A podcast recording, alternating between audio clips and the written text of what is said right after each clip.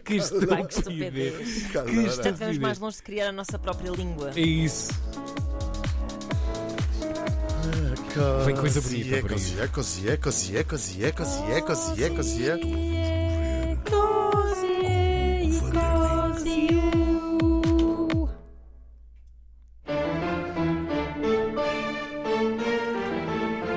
Ai, tenho medo disto. Tenho medo é que isto acabe. Isto é incrível, como sabemos. Neste dia 1750, morri em Leipzig. Leipzig. Leipzig. É Leipzig. Leipzig. Diz o meu Leipzig. Aos 65 anos. Tão Tão novo. Por Acabadinho. acaso não era nada novo. Para a altura até estava bastante. Se fosse Ele- bem. Assim, ele tinha um metro e tal. Falamos do compositor alemão Bach. Claro. E que dizer de Bach? Bah! Podia dizer que se chamava João Sebastião e que nasceu em 1685 em Eisenach. Num dos muitos reinos educados alemães, não é? Já, já tínhamos aqui falado, estão todos assim muito partidos. Cada um tinha os seus músicos da corte, portanto tinha muitos. Como havia reinos muito pequeninos, educadinhos, mas cada um com os seus músicos da Ah. corte. Daí, especulação minha também, a enorme tradição musical alemã que se mantém até hoje. Claro, faz sentido.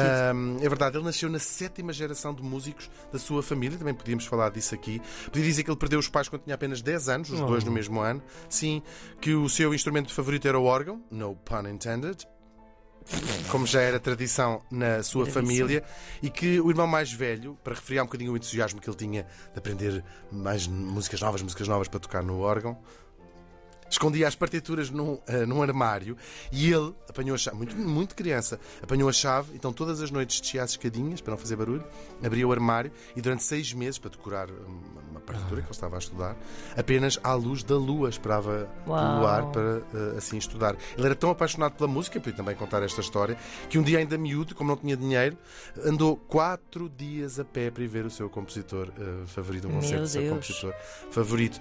Podia contar também que se mudou para Leipzig, onde dava aulas, também foi organista, dirigia o coro e depois, claro, compunha. Posso contar, ou poderia contar, que compôs mais de mil peças, depois com as suas infinitas variações.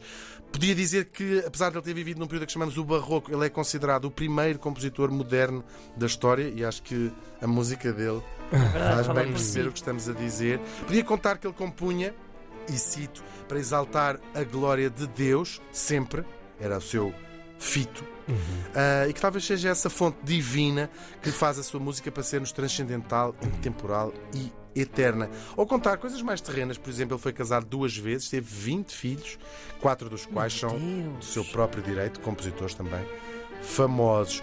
Podia contar que ele morreu cego, sem nunca ter saído do, perdoem os habitantes de Leipzig, do buraco no chão onde ele viveu, o que torna tudo ainda mais especial. Podia contar também que, por incrível que pareça, o seu trabalho como compositor era conhecido pelos seus pares, mas pelo público em geral não. Ele era famoso no seu tempo como organista, não particularmente como compositor. A sua música nem era particularmente apreciada fora do meio, não é? era discreta e fora do meio. E ainda mais incrível, durante os 100 anos seguintes à sua morte, ah, era uma figura completamente apagada de nicho. Era um compositor de nicho que algumas pessoas vagas conheciam.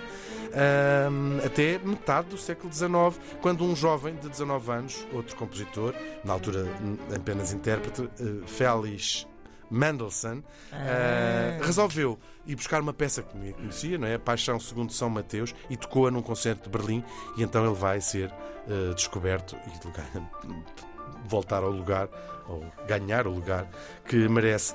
Uh, também podia dizer que a música sem ele, o que ouvimos hoje, seria uma coisa completamente diferente.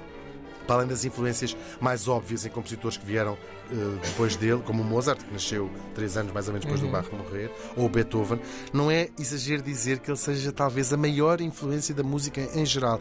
E aqui eu não estou sequer a ser eurocêntrico. Nós encontramos música do Bach nos cinco continentes e talvez até na Antártida. Não vamos é lá muito ouvir o que eles estão a tocar com as suas arpitas, os pinguins. Os pinguins na Antártida, não é? Ou podia até contar a história de que quando estavam a preparar aquele disco para mandar para o espaço, que já falámos aqui com várias referências humanas, perguntaram a um dos tipos que era responsável, o cientista Lewis, Lewis Thomas, o que é que ele achava que melhor representava a humanidade. E ele respondeu, naturalmente, a obra completa do Bach. Depois pensou um bocado, cofiou a barba e disse: Mas isso também já é exagero, esfregar Isso na cara dos Ah, extraterrestres. Pá, isso é ótimo. Não é incrível? Sim. E percebo.